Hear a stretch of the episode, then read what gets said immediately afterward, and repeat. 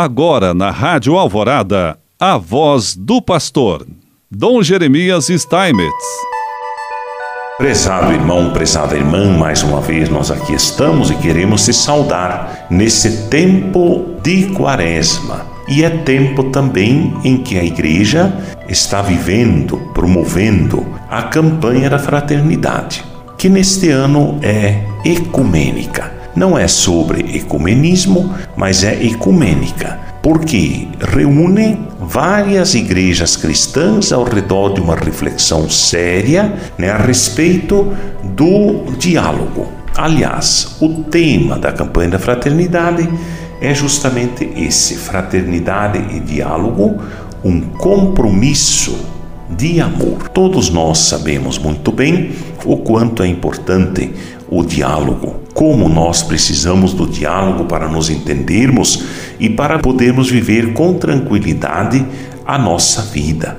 O diálogo que tem que ser capaz de construir pontes e não muros, que deve nos unir sempre mais e não nos separar. Por isso é que a campanha da fraternidade quer fazer jus também ao lema: Cristo é a nossa paz do que era dividido fez uma unidade. Mas certamente todos nós entendemos facilmente o quanto o mundo de hoje precisa de diálogo para poder voltar a se compreender diante de tantas divisões, diante de tantos problemas, diante de tantas situações controversas. Nós devemos entender bem como é importante viver o diálogo. E a campanha da fraternidade, digo, o texto base da campanha da fraternidade, propõe algumas coisas interessantes para podermos viver esse lema: Cristo é a nossa paz. Do que era dividido, fez uma unidade. A fé em Jesus Cristo nos compromete a derrubarmos os muros das divisões. O batismo exige que nos esforcemos em favor de comunidades que expressem a unidade na diversidade. Existem muitos exemplos que chamamos de boas práticas que indicam que é possível o testemunho cristão comprometido com a construção de pontes para o diálogo. Cristo é a nossa paz. Do que era dividido, fez uma unidade. Por isso, alguns exemplos de boas práticas que nos são apresentadas pelo texto da campanha da fraternidade. A primeira é exatamente a promoção do diálogo ecumênico, a semana de oração pela unidade cristã.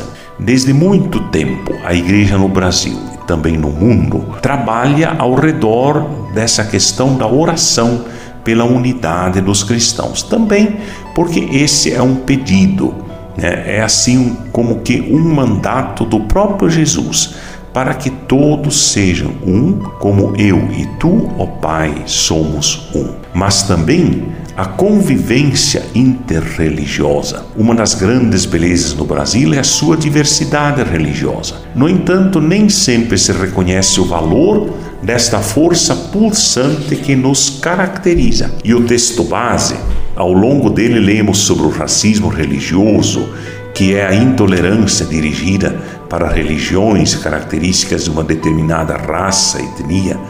Esse é o caso da intolerância contra outras religiões e, muito especialmente, religiões de matriz africana.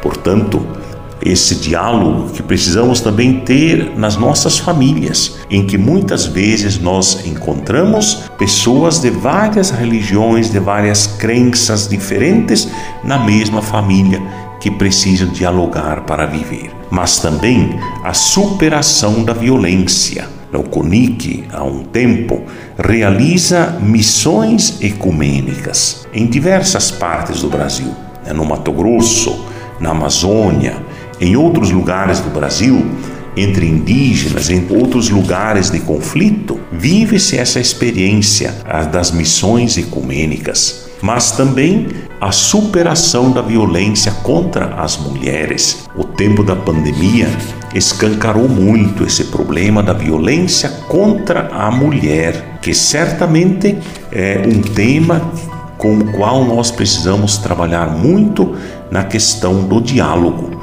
para que as mulheres possam ter vida e, acima de tudo, possam viver num mundo sem violência, especialmente violência contra elas. E, por fim, o cuidado da casa comum. A casa comum é o mundo, é o meio ambiente, é o grande tema da ecologia, sobre o qual nós também precisamos dialogar muito para que possamos nos entender que estamos todos no mesmo barco quando se trata da casa comum, quando se trata das situações difíceis em que nós já podemos perceber esta casa, né, o meio ambiente, que inclusive já é causa da morte de muitas pessoas. Portanto, através da campanha da fraternidade, para a qual você é convidado a colaborar, Deus quer continuar nos abençoando. Em nome do Pai, do Filho e do Espírito Santo. Amém.